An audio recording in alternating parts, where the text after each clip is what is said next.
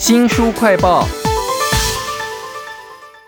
能言善道的人很多，可以让人吐露真情的很少，而同时呢，又可以写一首好散文的人更少了。为您介绍充满了故事的音乐散文集，歌仿的不是音乐，是人生。请到了常常访问大牌歌手的广播 DJ 迪安，迪安你好。周翔你好，各位听众朋友，大家好，我是迪安。这本书里面有歌曲，有歌手，还有你自己的精彩故事。你写到了黄飞唱歌的时候，他的声线收放自如哦，甚至还有一首歌《See You Aloha》。这首歌好有趣哦，是歌曲完成之后才发现可以跟客运公司联合行销哦。那还有哪一些歌曲的故事是你访谈完之后才发现的呢？对，就像齐秦，他说他之前曾经在年轻的时候犯的错，到少年感化院。那时候他的奇遇姐姐是在台大，他那时候刚这个得了金玉奖，这个弟弟有出错了，所以他说他那时候的。呃，几乎每个礼拜天都要到感化院去看齐秦。那齐秦，你因为这样子受姐姐的影响，然后觉得说好像年轻时候的不懂事不能再这样子了。然后那时候齐豫得到金韵奖的这个冠军歌手时候，有这个奖金，就给他买了一把吉他，让齐秦在少年感化院当中呢，就写了一个非常文明的歌曲，叫做《外面的世界》。哦，这首歌是我了解之后才发现，哦，原来有这些故事。不过印象当中比较深刻的歌的故事，应该是。张清芳《深邃与甜蜜》那张专辑当中的《我带你回家》这首歌呢，是小燕姐因为彭国华先生离开，然后她感念于他，所以张曼娟特别放在这张专辑里面。她说那那首歌先给小燕姐听，小燕姐听完之后，再把这首歌给张清芳。所以那个歌的感觉，张清芳在我节目里面讲到，她自己都没有办法的就哭了。她说因为小燕姐对于张清芳。的专辑也很想要介绍推台，可是不想要把自己放在荧光幕前，让大家知道他的故事。是，不过那首歌《我带你回家》。真的是蛮动人的，所有一些悲欢离合几乎都写在里面了。哇，你这本歌访的不是音乐，是人生里头。其实我看到你访问这么精彩，有一个原因是因为你每次准备资料都非常的用心，而且你还会甚至制作那些大牌歌星他们的精选曲哈。另外还有一点，我发现你跟这些艺人访问的时候，你很用心的在观察他是什么样的人。例如说，你跟陈升访谈的那一段的时候，你会注意到他反应跟思考有点慢。陈升很有趣啊！一般来说，我们就是主持人把话丢出去之后，来宾通常会很快反应。那其实对于一个新人歌手，或者说对于一些呃没有接触过的，他会比较慢一点点。可是我觉得陈升他已经是所谓的演艺圈的前辈了。照理说，我把这个呃开始讲了一段开场白之后，把话丢出去的话，他应该会反应。哎，可是我看他他是完全没有反应的，所以 还好那天来，因为他是代表新宝老康乐队。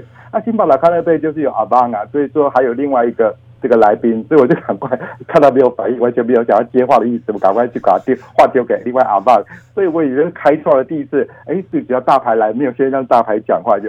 那我觉得他是一个很难得，会先把你所问的问题，他会先听完，听完之后他会再思考，然后再咀嚼一下，然后再把它说出来。但是我觉得这样也蛮好的，因为有时候话讲出来之后，他他会认为他自己讲错了。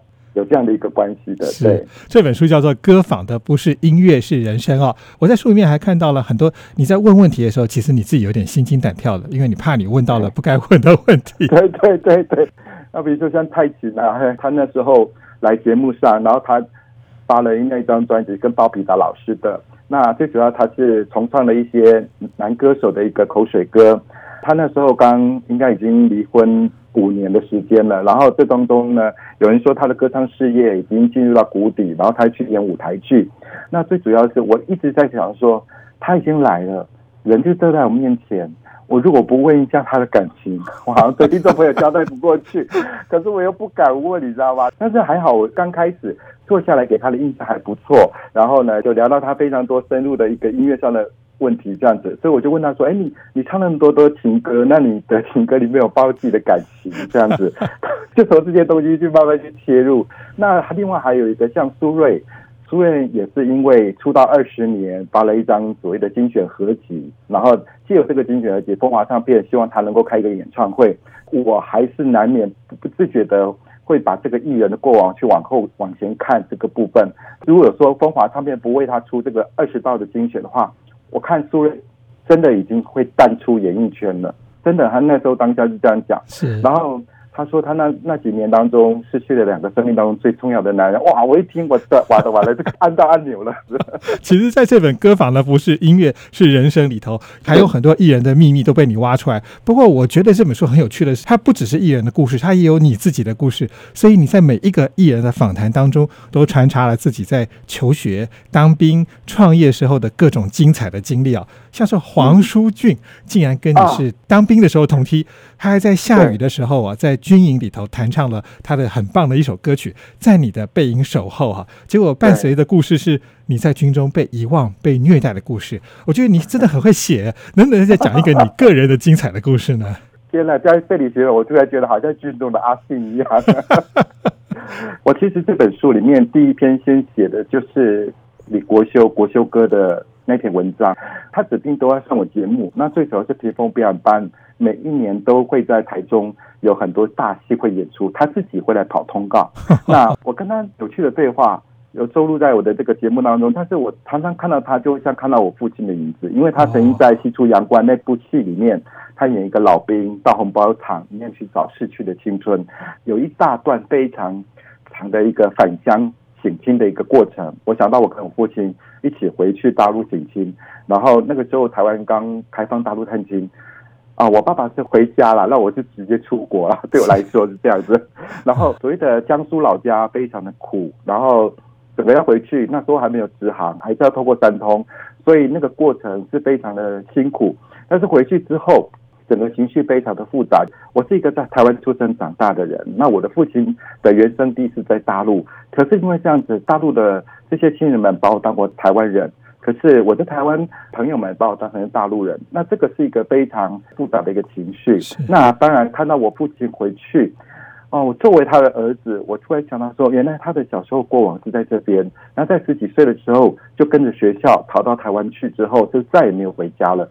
那他是家里面最小的儿子，那所以我第一次看到我父亲，啊，哭的那么惨烈，也是在那一次的那个反星探当中。然后所有的这些亲人们。